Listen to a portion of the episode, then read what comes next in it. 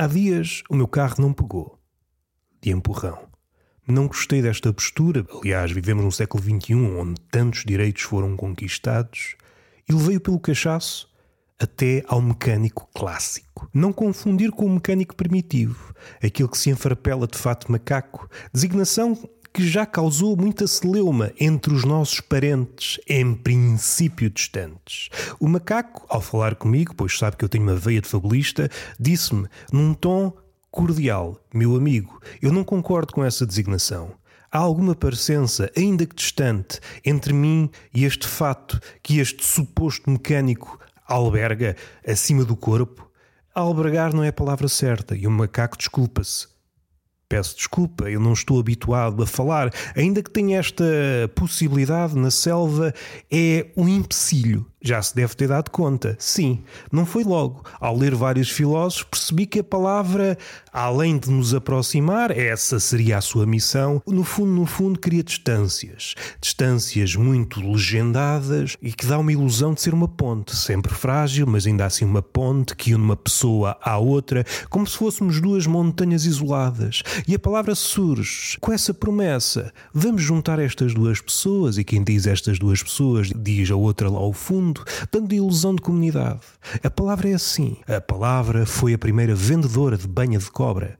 Não esquecendo que existiu em tempos um vendedor de banha de cobra, cujo propósito era mesmo esse: engodar as pessoas, dizendo, alardeando, sem perder a compostura, que a gordura da cobra era um bálsamo que resolvia a maioria dos problemas um pós-vendedor de banha de cobra, apesar de não vender banha de cobra, deu um salto. Eu já nem preciso de banha de cobra propriamente para enganar as pessoas. E assim nasceu uma das mais prósperas famílias da mentira ou engodo. O que é que nos serve de engodo? Se vocês imaginem-se peixe, ou se não quiserem chegar aí porque a imaginação não chega, imaginem-se a boiar numa piscina, num quadrado em princípio seguro, sobretudo na Europa. Nos Estados Unidos, por exemplo, a cantiga é outra e muitas vezes desafinada. Dá-se o caso de estarem no vosso lar completamente descansados, na medida do possível, dado que estamos no século XXI, e o descanso faz fronteira com a loucura, essa coisa que nos quebra do molde, mas de uma forma que não é muito agradável para o outro. O outro, ao ver a nossa libertação, em vez de aplaudir, conduz-nos a um sítio que muita gente chama um manicômio ou então um cadafalso. Muda consoante as sensibilidades. Já falámos em outros tempos, noutros episódios, não quebrando a quarta parede porque não trouxe a marreta, na trajetória da sensibilidade dando a ilusão que certas ideias evoluem, certas ideias são relegadas para o armazém das ideias mancas. Volta e meia vamos lá como vamos a um museu. Pode ter essa função, mas tem outra, que é, ao entrarmos nesse estaminé, pegarmos nessas ideias velhas e trazemos-las para a nossa vida. Damos-lhe outro nome, mais uma vez a palavra. A palavra tem esse lado de renovar as coisas, mas enganosamente. E tudo isto começou no fato macaco. O argumento do macaco, propriamente dito, que não se revê no fato macaco. Imaginando este cenário, supondo que há uma parecença, são tão iguais que não há margem para segundas interpretações. É mesmo isso que eu gosto, digo eu ao macaco. Atualmente, o fato macaco do mecânico está a ver, não há comparação. Eu não vejo no mecânico o macaco.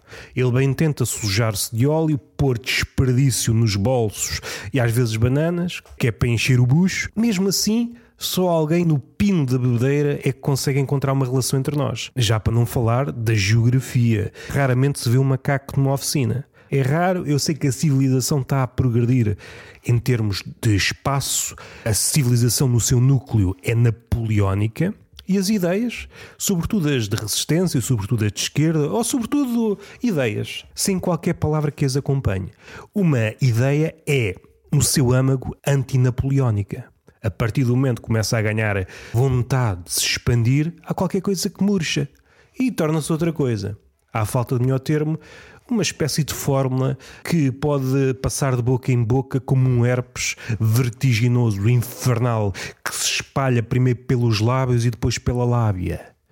Respirando um pouco, regressando ao macaco e ao fato macaco, não estamos a falar de algo palpável para a sua representação. É algo que podia acontecer se o mundo fosse outro. Atentando na teoria dos mundos paralelos ou dos universos paralelos, para quem tem mais capacidade para imaginar, o homem é dotado de imaginação, mas cada um tem a sua.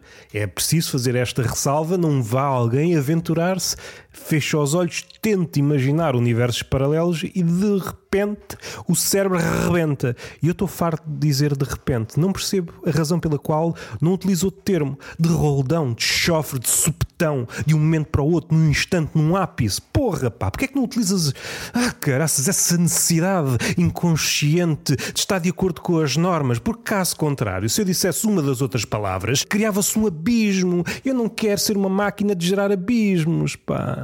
Eu não quero ser uma máquina solteira, ter-me cara do chão. Uma máquina solteira é uma máquina patafísica. E o que é que é a patafísica do nosso amigo criador do Rei Ubu?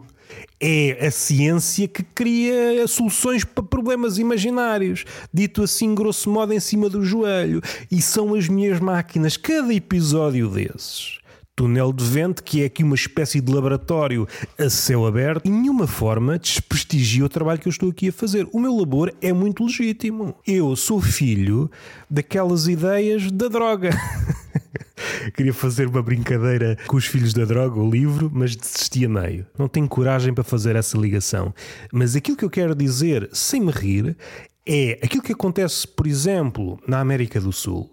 Pessoal quase analfabeto, ou mesmo analfabeto, que cria um laboratório em meia dúzia de horas debaixo de uma árvore qualquer e cria ali o seu sustento para ele e para uma rede enorme, cria ali um cartel, é uma espécie de pilar de um cartel que se alimenta dos outros, da miséria dos outros, mas do vício dos outros, é o evangelho do vício. A droga é essa capital, de onde saem essas notas, essas cantigas que propalam o evangelho do vício. Saindo dessa esfera um pouco pesada, eu adiciono leveza, o Ingardium Leviosa.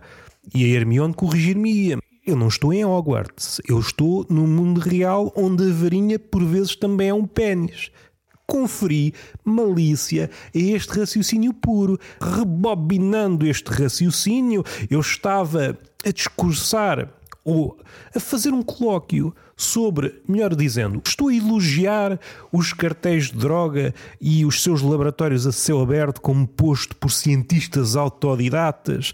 Há dias estavam perdidos e de repente são cientistas e nem precisam de bata.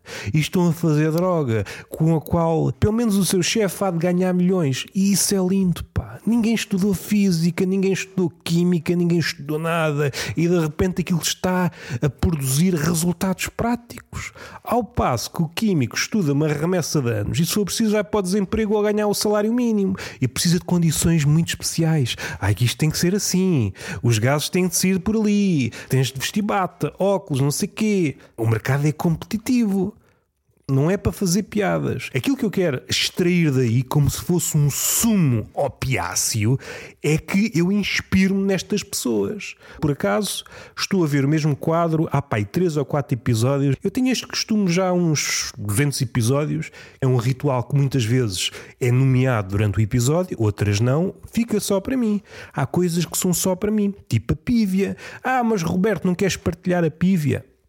Falamos depois no Patreon. E o quadro que eu estou aqui a ver como uma espécie de foco. É um quadro de Bruegel, não sei o nome, mas passa-se num campo. E de falar mais para a frente, se calhar se entrelaçar nisto tudo. Está a pessoal a ceifar, onde está um gajo deitado a bater a sorna, e é aquela sorna. O Bruegel aqui pintou isto como deve ser. Este está a ter a sorna da sua vida. E depois são mulheres a pegar na palha, há ali uma mulher que está numa posição que parece estar a vomitar uma palha, e lá ao fundo está uma carroça com aquilo que me parece um único fardo de palha. Um gigante fardo de palha. Pode ser que seja para um mega burro, tipo português contemporâneo, tipo eu. Aquela palha partiu deste quadro, dá não sei quantos séculos, para o meu tempo. E só virem bater à porta, eu tiver que interromper este podcast, é para ir receber a palha deste quadro. Que piada do caraças e não vai ter adepto. Vamos recuar para o macaco. O macaco estava hum, a iniciar a sua cólera. Vai haver problemas. Se eu estou aqui a pôr meu coração por extenso, diz o macaco, e eu, pô, você é poeta. Acabei de escrever o Romeu e Julieta, envolvidos de 30 anos. Deixe-me falar, deixe-me falar. Som e fúria. Ah, mas isso não é do Romeu e Julieta, digo eu. Pronto, lá está que você com as minudências. Então eu acabei de escrever uma peça de Shakespeare e você anda-me aqui. Ah, não é bem assim. No meu Romeu e Julieta até aparece o Falstaff, mas o Falstaff não aparece no Romeu e Julieta.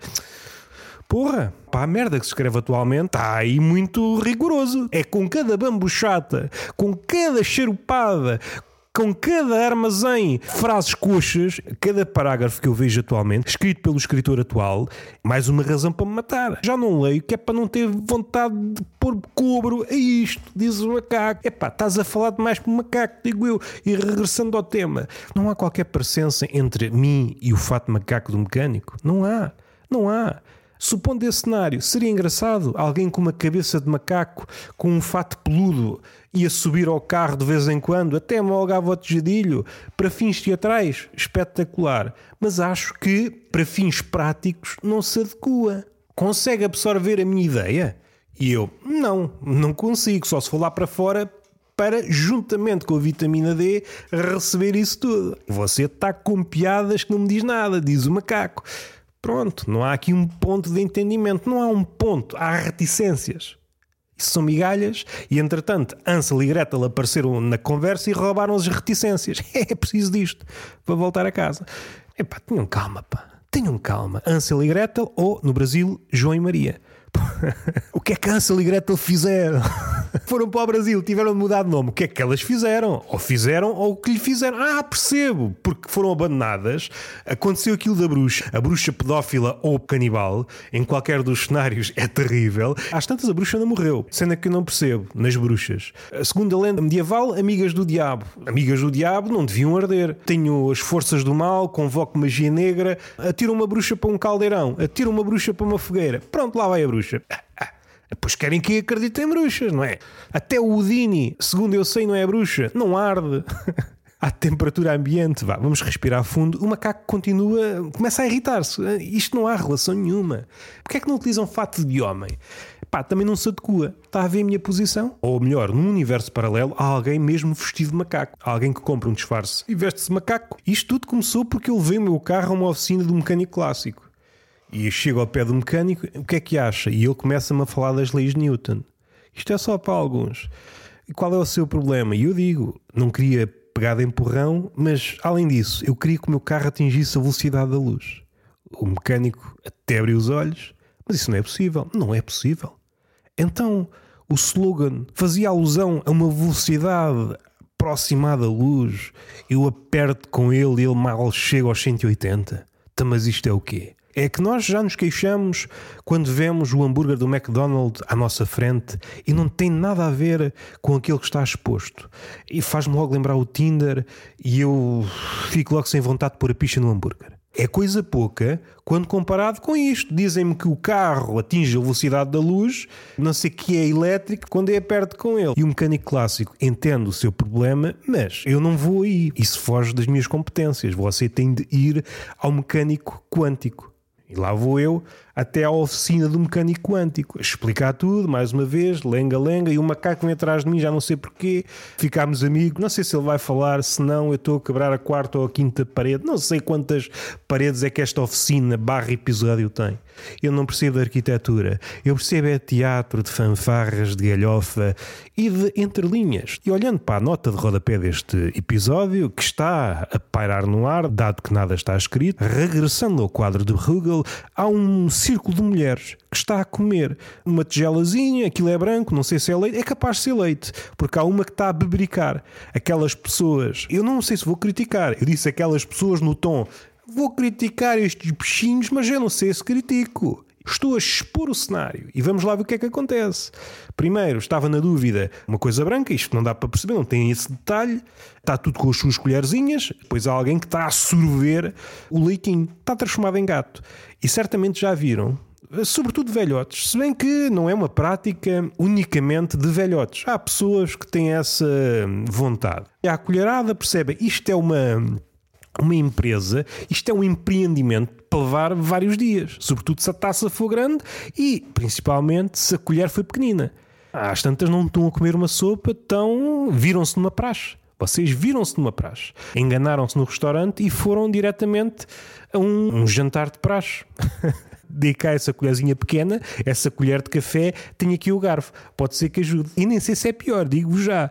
Já experimentaram comer sopa com uma colherzinha de café, mesmo daquelas minúsculas? Uma, uma colher dessas que se vocês puserem uma rodela de cenoura, ela verga-se. Se estiverem já bêbados, e caraças, tem poderes telepáticos, telequinéticos, não sei se é assim que se diz, e a colher verga-se. Não, é pelo peso da cenoura. É uma colher que não está preparada para receber o peso monstruoso de uma rodela de cenoura. Regressando a este quadro, mais uma vez eu estou numa encruzilhada. Será que vou elogiar este procedimento de pôr a taça à boca e vai tudo de uma vez? Ou elogiar? Não sei. Em que pé é que nós estamos? Pode parecer selvagem, mas o que é que não parece? Porque há coisas que são selvagens, nomeadamente o sexo, e não vejo muita gente a condenar. Faço uma pausa vou já contra aquilo que eu disse, porque há o guru antipívia, aquele cujo estandarte é não há punheta, não ao autoprazer, não, há uma ponta solta e não é prepúcio. Fechamos este, esta oficina do mecânico quântico e alguém que diz diz mais ou menos assim: Meu amigo Roberto, olá macaco. E o macaco não responde porque não percebe a linguagem do outro. O outro não é fabulista. Isto é só para vocês verem que eu estou aqui no domínio de todas as minhas personagens. Ao contrário de Pirandello, são seis personagens à procura do autor, eu é que fui à procura das personagens, porque as personagens estão-se a cagar para mim. Eu é que saí do palco à procura delas. Saí do teatro e fui para a rua a fazer um casting de personagens. Trouxe essas personagens todas dentro de uma saca. O mais humanamente possível, que é como eu gosto de trabalhar. Regressando oficina do mecânico quântico, ele explicou-me, percebo o seu problema e pode ser um problema ou pode não ser. Depende, porque estamos no regime caótico. Na velocidade da luz, eu vou ter que aplicar as equações de Einstein no seu carro. Será que está preparado? E eu, não sei. E o macaco? Pá, não me perguntes nada. O meu problema era com o fato macaco. Este aparece-me bata, não sei porquê. Sou um mecânico teórico, eu sou das pequenas coisas, sou dos mini carrinhos. E o mecânico quântico, eu trato o mundo pequeno. Eu sou especialista em minis. Há um silêncio, de repente até aparece um físico, que não tem nada a ver com o mecânico quântico. Um físico. Mas o que é isto? Mas não há limites? Até a velocidade tem um limite. Porquê é que a comédia não há de ter um limite? E este é o limite. E começa ali aos tiros e morre o macaco e eu ressuscito o macaco porque o macaco é a minha personagem. Aqui que eu mata sou eu morre macaco e ele morre. e de repente aparece Cristo, estala aos dedos, ressuscita o macaco. Recordo-me das cenas dos evangelhos apócrifos em que Jesus, na sua adolescência, matava e ressuscitava pessoas só pelo seu belo prazer. Um número de mágica espetacular, quanto a mim o melhor. E rime, dou-me passou bem a Jesus e depois mata o macaco outra vez e Jesus ri-se. E às tantas até me esqueço porque é que estamos ali. Mas isto é um Deus ex-máquina? Pá, não faço ideia, então eu estou a matar e a ressuscitar ao mesmo tempo. Cristo pergunta: quem de nós dois é que é o Deus ex-máquina? Não faz ideia, pá. Meu amigo, Cristo, Senhor, jovem, irmão, claro, somos todos irmãos, tu és meu irmão também. Ah, não sabia, não sabias, porra, então Deus sabe tudo e não te disse isso, caraças. Tu não eras para ter aparecido aqui, tu complicaste as coisas, pá. O físico apareceu aqui para mostrar o seu desagrado, mostrar que este é o limite do humor, este sim é o limite do humor. Fez para aqui gozar com a física, com as leis da física, traz um macaco, armas tem fabulista, faz referência a Pirandello e dizes que a ciência não passa de uma oficina, tendo em conta aquilo que disseste anteriormente, o elogio esse laboratório a céu aberto, um laboratório caseiro que, ao contrário da ciência oficial, faz dinheiro. Não tens vergonha? Diz Cristo. E eu já nem sei se estas palavras são minhas. Porque eu li a Bíblia e os Evangelhos Apócrifos e não me revejo em nada do que está ali. Eu pá, não sei quem é que foram os meus cornistas. Pá, eu por acaso até sei sei os nomes. Mas há aqui um desaguisado enorme por resolver entre aquilo que eu disse e aquilo que ficou. Eu só queria ser influencer. E eu digo, Jesus, eu compreendo, mas há aqui um macaco morto. O que é que nós vamos fazer? Olha, diz o físico. E eu digo ao físico: Isso não é resposta. E Cristo, Deus, ok, é a resposta para os crentes, mas eu sou ateu. E Cristo, não acreditas em mim? Depende, há coisas que eu disseste-me que ontem estiveste com três norueguesas e um esquimó, e eu. O esquimó ainda vai, ainda é fácil de arranjar, sobretudo quando uma pessoa tem uma arca grande. A crise da habitação está a chegar aos iglus. Eu tenho espaço na arca, até porque não tenho para comprar comida, e já pus esse anúncio. Tinha a arca frigorífica a arrendar e apareceu-me logo um casal de esquimós que me disse sempre quis viver no Algarve. Então bora, pá, para ajudar nas despesas. Esquimós, é compreensível. Agora, três norueguesas, tu queres fazer uma piada com um triplo bacalhau? Cristo, tu não és um salvador, tu és um comediante medíocre. E ficou um silêncio estranho. Até o macaco já não sabia se estava morto, estava vivo, levanta-se. É como aquelas personagens de teatro manhoso que supostamente morrem, mas a cena prolonga-se durante demasiado tempo e sai momentaneamente do seu estado morto. E nós, é pá, então, mas este gajo não me sabe morrer, pá. É a coisa mais fácil, é mais fácil do que fazer de árvore. O papel de árvore no teatro foi o primeiro mimo, ou foi o primeiro homem-estátua. Muitos mimos, muitos homens-estátua começaram aí. Foi aí que eles descobriram o seu amor pela arte. Há três anos consecutivos que no Natal faço de árvore. Se calhar o meu futuro é homem-estátua. E estão aí a ganhar mais do que eu e sem fazer nenhum. O homem-estátua, sim. Eu não alimento bandidos. Tens de trabalhar, tens de mexer. Numa economia de movimento, o homem-estátua é o maior revolucionário do ponto de vista político. Dou-lhe 5 pontos do ponto de vista da economia, não faz sentido. Mas andas aqui a brincar com, com a malta, com a tropa, com a tropa. Vamos respirar fundo e já nem sei se o macaco está vivo ou morto, digo-vos já. Acham que o macaco está vivo ou está morto? O Cristo também já começa. Epá, eu vim para aqui com uma coisa emprestada do meu pai, que é a omnividência. Já nem sei. Diz-me ele: olha, estás como eu, estás como eu, e ao contrário de ti, nunca fui gabrolas. Nunca me gabei de ter omnividência. Eu às vezes só, se eu soubesse o que sei hoje, nem precisa de ser uma omnividência. É só isto. Se eu soubesse o que sei hoje. Mas depois ninguém conclui o raio da frase. Já repararam? Esta epifania, quase, não é a melhor palavra, mas é uma espécie de uh, fugir do molde, fugir do rio das convenções, de uma espécie de distanciamento. Não é um distanciamento humorístico, não é um distanciamento irónico, é um sair de nós próprios com esta frase se eu soubesse o que sei hoje e fica assim, mas o que é que farias? Ninguém pergunta, ninguém pergunta. É como aquela figura que vemos nos filmes. Se tiver alguma coisa contra este casamento, apareça agora. Fala agora ou calce para sempre. Nunca aparece. E devia aparecer alguém nesta situação. Se eu soubesse o que sei hoje, aparecia, mas o quê? O quê? E a pessoa, ah, não estava preparado, não estava preparado. Desde o início dos tempos que os homens só disseram isto. Se eu soubesse o que sei hoje, faria exatamente o mesmo. Porque eu sou uma pessoa sem erros. E Jesus ri-se e mostrou o seu lado humano. Ah, então afinal Deus ri-se. Hum, Deus não se ri. Eu rio, mas tu não és Deus. Tem dias da oficina do mecânico quântico, porque ele diz uma coisa e depois diz o contrário. E chamei o charlatão e ele disse: Não, isto é ciência. Porra, é ciência. Dizes que ou temos certeza de uma coisa ou temos certeza de outra. Não podemos. Então, mas eu quero ter certeza do problema do carro e do preço que me vai custar esse problema a solucionar. E ele sai-se com a frase do chão: As soluções não são eficazes porque os problemas não existem. Porra, então, mas além de seres mecânico quântico, és também apreciador da arte. Eu quero é o carro arranjado. Eu quero que o meu carro atinja a velocidade da luz. E mesmo assim não chega para os meus sonhos. Eu quero ir até à casa do caralho. A casa do caralho fica lá nos confins do universo. Então quando é que eu arranjo um carro que me faça ir até à casa do caralho? Jesus já está assim. Eu nem sei o que é que eu estou aqui a fazer. Aparece o um ninja no meio de uma nuvem de fumo e eu disse, porra, Queres ver que é monóxido de carbono? Por acaso até era. Era um mecânico que estava a acelerar o carro e aquele monóxido de carbono matou o ninja. O ninja apareceu normalmente. Quem estava de fora disse-me: o ninja entrou pela porta.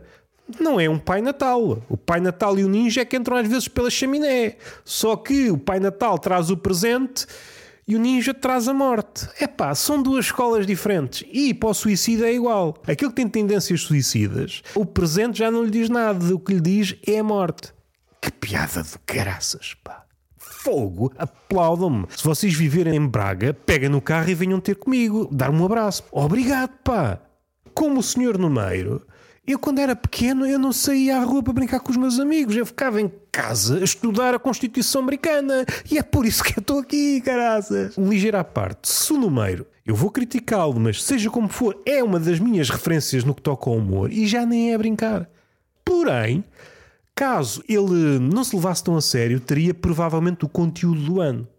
Refiro-me ao documentário que ele está a lançar sobre uma suposta luta de boxe que eventualmente vai lançar, ou seja, o número é o nosso Andy Kaufman. E só isto devia alegrar-nos a todos. Só isto devia fazer com que o Ricardo Ruz Pereira ficasse maluco. E eu, porque em princípio também faço humor. Que coisa bonita. Eu vou ter no currículo quais são as tuas referências. Digo as habituais, Ricardo Ruz Pereira, Mark Twain, Buster Keaton e por aí vai, mas tem que tentar lá um número. E alguém até pode dizer, isto não é uma espécie de regra dos três, não é regra dos três, isto não é para rir, isto é a minha vida, pá. Não se riam da minha vida, pá. Vamos dar um passo atrás. Já nos chateámos com o mecânico clássico, com o macaco, Jesus, com o ninja que morreu. Ia todo calmamente a entrar. Ele assim: epá, eu aqui sinto-me em casa, nesta oficina. O gajo acelera o carro, como acontece quando vocês vão à inspeção. O gajo acelera o carro, aquilo sai um smog, uma nuvem. Eu há dias vi uma procissão de ninjas no meio daquela nuvem. Mais realisticamente, aquilo é monóxido de carbono e mata. Mata pessoas e ninjas. E o ninja, ah! E eu, olha, outro morto. E Jesus, então eu apareci aqui não mato ninguém. Eu pensei que era uma espécie de artifício narrativo, diz o Cristo, e agora as pessoas morrem por nada. Quer dizer que eu desci do céu para nada, para conversar com este palhaço. E eu, palhaço foi para mim. E Jesus, tu não sabes se existes mesmo, se és também uma personagem. Tu estás-te a arriscar, meu chefe. Então lá calma contigo. Dando alguns passos atrás, há de ficar aqui alguma coisa por uh, falar. Elogio ao número. Grande referência, não me ria tanto e já nem me lembro. É daquelas situações raras na vida que acontecem duas ou três vezes. É como o amor. Neste particular, o número é como o amor. Só conheci nesta vida, supondo que já conheci. Há três números na nossa vida, depois não há mais. Logo no início do vídeo tive que pausar e sair. Caso contrário, acho que morria. Se bem que dava uma gorda interessante. Rapazito, gordalhufo, morreu por ter visto o vídeo do número. Se calhar já não era o primeiro. Eu sei que o elogio parece forçado. Mas aquilo que me ocorreu logo. Ah, o número está a fazer uma homenagem àquele sketch dos Monty Python, aquela piada mortífera. Assim que a lemos, não aguentamos. Tive que sair antes da punch. Eu tive que sair antes da punch, senão não havia este episódio. Vejam bem o poder cómico do número. Adicionando a isto, se ele não se levasse tão a sério, se ele fosse o Andy Kaufman ou o Sacha Baron Cohen, ele teria a melhor cena do ano ou dos últimos anos. Tinha um potencial enorme. Ainda assim, das melhores coisas. Podia ficar na história. Quando nos levamos tão a sério, perdemos estatura. Acabamos isto, elogio ao número, quadro também vamos fechar, uma roda de pessoas a comer, a pessoa a sorver. São duas formas de estar no mundo. Pessoas que têm tempo para comer à colherada, que dão valor ao seu tempo, e pessoas que, epá, têm de despachar isto em menos nada. Numa sociedade que se quer cada vez mais rápida, eu não me espanta nada que daqui para a frente, nos refeitórios das empresas, esteja lá uma imagem explicativa. É assim que se bebe a sopa, é assim que se come sopa. Põe-se a tigela de sopa à boca e vá tudo de uma vez. Daqui a 5 minutos têm de ir trabalhar. As oficinas continuam a trabalhar, porque há sempre trabalho para as oficinas, seja do mecânico clássico, seja do mecânico quântico. O macaco fica no chão. Tudo isto foi documentado por um fotógrafo e um videógrafo da National Geographic. Eu estou pasmado. Esta interação do macaco com Jesus Cristo, com o ninja, com o mecânico, com este rapaz que não sei. E eu digo: tem calma contigo. Se tu vais narrar isso, tem calma que eu também te inventei. Eu estalo os dedos e acabo com a tua vida. Pá, estás-me a ameaçar? Isso em tribunal não tem validade nenhuma. Senhor juiz, aquele senhor, o senhor Roberto Gamito, ameaçou-me que ia estalar os dedos e matava-me. Tinha vergonha na cara. E de repente estala os dedos e o gajo morre. E o juiz? Quer dizer que eu também sou imaginado? Não vamos por aí. Eu respeito muito a justiça. Sai à vontade e o juiz acaba a sessão da forma que costuma acabar martelinho, tal, tal, aproveita e parte uma sapateira e comemos todos. E é tudo uma alegria. E será isto suborno? Não, são pancadas sustentáveis. Porque raio é que há de continuar a bater o martelinho se não está a construir nada, se não está a partir marisco. Parte marisco. É aquelas ideias que eu já tive logo no início do podcast. Uma espécie de tribunal marisqueira. Se todos os negócios vão no sentido de poupar recursos, de tornar as coisas multiusos, por que não? Um tribunal marisqueira. Fechámos este assunto, vamos à punheta. O que é que me apoquenta? E já deixámos Jesus Cristo, porque ele não. Às vezes, com isto da punheta, fica com o pé atrás. Gosto de estalar os dedos para que ele apareça, mas chatear-me, não. Nós somos um ser finito, não temos energia ilimitada. Ao chegarmos ao céu ou ao inferno, depende de quais das duas moradas de Deus vocês preferirem, é-nos comunicado que rapaz, tu tinhas um potencial enorme. Só que aquilo que te faltou foi gasto a bater punhetas. E nós, porra, valeu a pena. Quer dizer que eu podia ter sido outra pessoa. Aquilo que me azucrinou as tripas durante a vida toda não foi alcançado pelas punhetas. Energia que podia estar a pôr no trabalho ou ideias, mas não são concretizadas da forma que mereciam, essa energia foi despendida nas punhetas. E depois podiam dar contra-exemplos. Beethoven foi quem foi porque não batia punhetas. E eu, porra, que vida triste. E é por isso que eu ficou surdo. Porque é isso que acontece. Vocês não conhecem a história toda. Se baterem muitas pívias, ficam cegos. Se não baterem nenhuma, ficam surdos. Vai ser qualquer coisa nova. Primeiramente, será uma espécie de outro podcast parceiro deste. Vai ser eh, juntamente com o Túnel de Vento. Ou seja, quem segue o Túnel de Vento vai receber esse podcast, juntamente com o Palhaço. Eu já tenho para aí 100 episódios escritos, porque ao contrário deste, que é de improviso, aquele é escrito, só que ainda não tive vontade de me sentar, etc, etc. O mesmo acontece com o Avalanche. Eu tenho estado a escrever coisas para outras cenas que não posso dizer, e é sempre chato. Ah, estou a escrever, mas porquê? Não posso dizer. Dá a ideia que não estou realmente a fazer nada, mas estou. Beijinho na boca, palmada pedagógica numa das nádegas e até à próxima.